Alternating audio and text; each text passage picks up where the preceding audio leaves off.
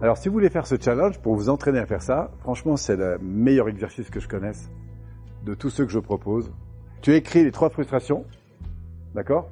Et de l'autre côté, tu dois avoir écrit les trois solutions.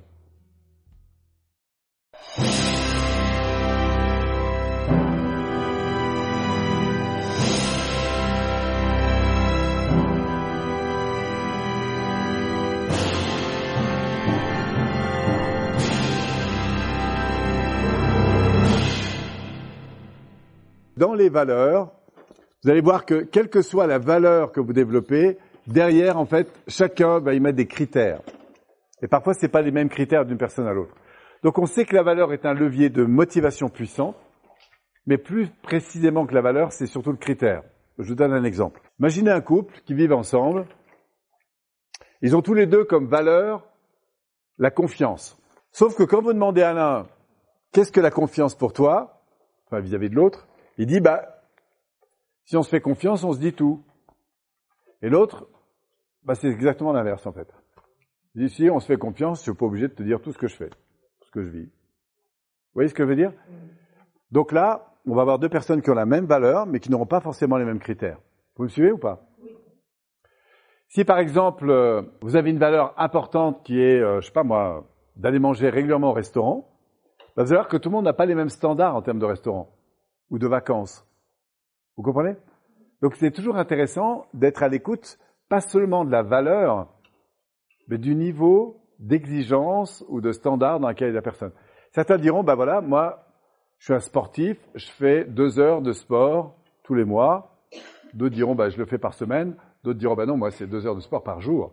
Donc la référence sur laquelle on s'appuie n'est pas la même. Hein, on a parlé ça plusieurs fois. Donc c'est intéressant pour les valeurs importantes, comme l'amour, le partage, l'échange, la confiance, tout ça, de se demander, tiens, quels sont les critères? Et la question à poser, si ça vous intéresse, une question précise à poser pour détecter les critères. Et dans les couples, ça marche vachement bien. Hein la question c'est, que faut-il qu'il se produise pour que cette valeur soit finalement satisfaite? Par exemple, que faut-il qu'il se produise pour que tu te sentes aimé? Là, vous allez voir qu'entre un homme et une femme, peut y avoir des grosses différences. Si par exemple je veux me sentir euh, heureux, que faut-il qu'il se produise? Pour que je me sente heureux Que faut-il qu'il se produise? Pour que je me sente en confiance Alors je continue. Je crois que le point suivant, c'est aller vers, éviter d'eux. Donc là encore, vous verrez qu'il y a des gens, quand vous les écoutez, à un moment donné, ils sont plutôt motivés par le fait d'éviter des choses, éviter d'eux, alors que d'autres, ils seront plutôt dans aller vers. Pourquoi je me lève le matin? Certains vous diront, bah, pour le plaisir d'aller satisfaire telle et telle chose. D'autres, bah, pour éviter d'être en à mon travail, parce que je dois bosser. Vous voyez, on est plutôt dans dans l'évitement d'une contrainte. D'accord? Si vous faites par exemple du marketing, vous expliquera à vraiment communiquer sur les deux aspects. C'est très important, parce que toute décision euh, déjà humaine, plus largement, plus spécifiquement d'achat, elle est mobilisée par un état physiologique. Donc, euh, soit on est dans la recherche d'une chose, soit on est dans l'évitement d'une chose. Vous comprenez? Aller vers ou éviter d'eux. Euh, même dans le verbal, par exemple, la personne vous dit euh, Ah ben moi, j'en ai marre de telle chose. Plutôt on éviter d'eux ou aller vers? Éviter d'eux. Hein. et vous verrez qu'en fait, 70% des gens fonctionne davantage dans le éviter d'eux que aller vers. C'est pour ça qu'en marketing, on leur montre où est-ce qu'on veut aller, et surtout, on va leur montrer après ce qu'on va appeler les irritants, c'est-à-dire les éléments de contrainte majeure.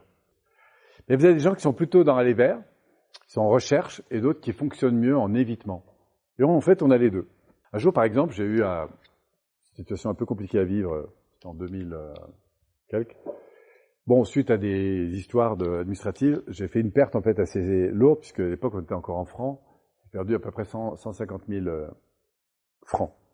Et quand vous avez une société de capital de 50 000 francs, bah vous avez le tribunal de commerce qui descend et on vous fait fermer la boîte. Bref, donc ça a été une période un peu compliquée. Et dans ce processus de... Euh, j'ai donc dû licencier des gens, puisque j'avais sept salariés à l'époque. Et notamment, il y a une avec qui, euh, évidemment, j'étais plus en lien, donc c'était très compliqué.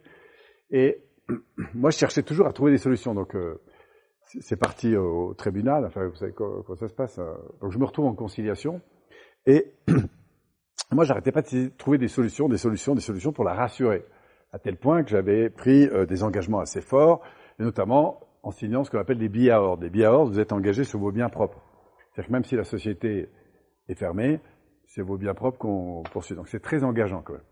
Et moi j'avais trouvé des solutions là-dessus, et j'arrive devant le truc, on se met euh, normalement d'accord pour euh, pour le préaccord que je t'ai mis. Et au moment où elle est là, son, euh, elle me dit ah non non, je vais encore discuter avec mon avocat.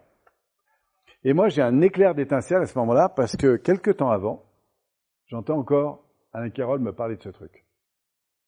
Et je réalise en fait que ça fait deux mois et demi, enfin un peu moins, un, mois on va dire, je sais plus combien de temps, enfin bref, où moi je suis en train de trouver des solutions, trouver des solutions pour la rassurer. D'accord? Or, en fait, elle, elle est en évitement, évitement, évitement, évitement. Et là, je me, tout d'un coup, j'ai une illumination. Et je lui dis, écoute, c'est très simple. Je te donne trois minutes pour décider.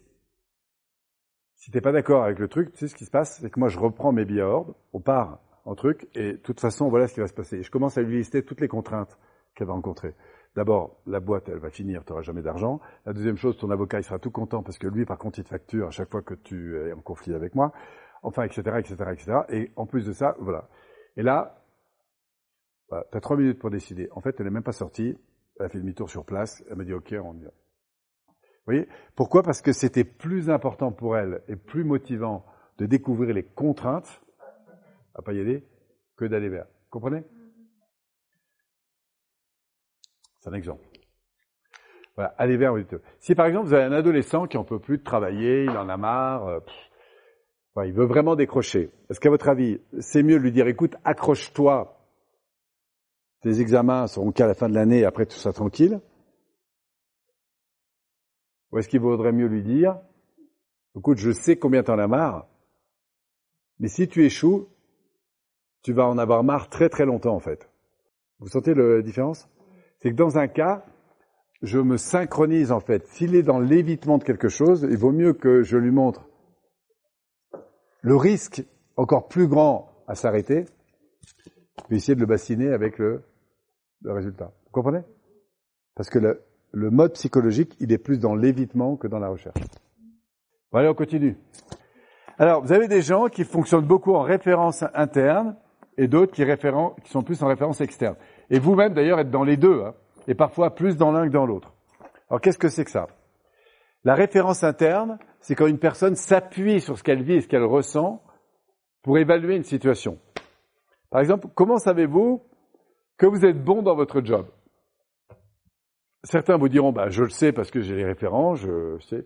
Les autres vous diront, bah, c'est le feedback qu'on me donne. D'accord? Il n'y en a pas un qui est mieux que l'autre. Hein. Je vous dis simplement que c'est un fonctionnement qui est différent.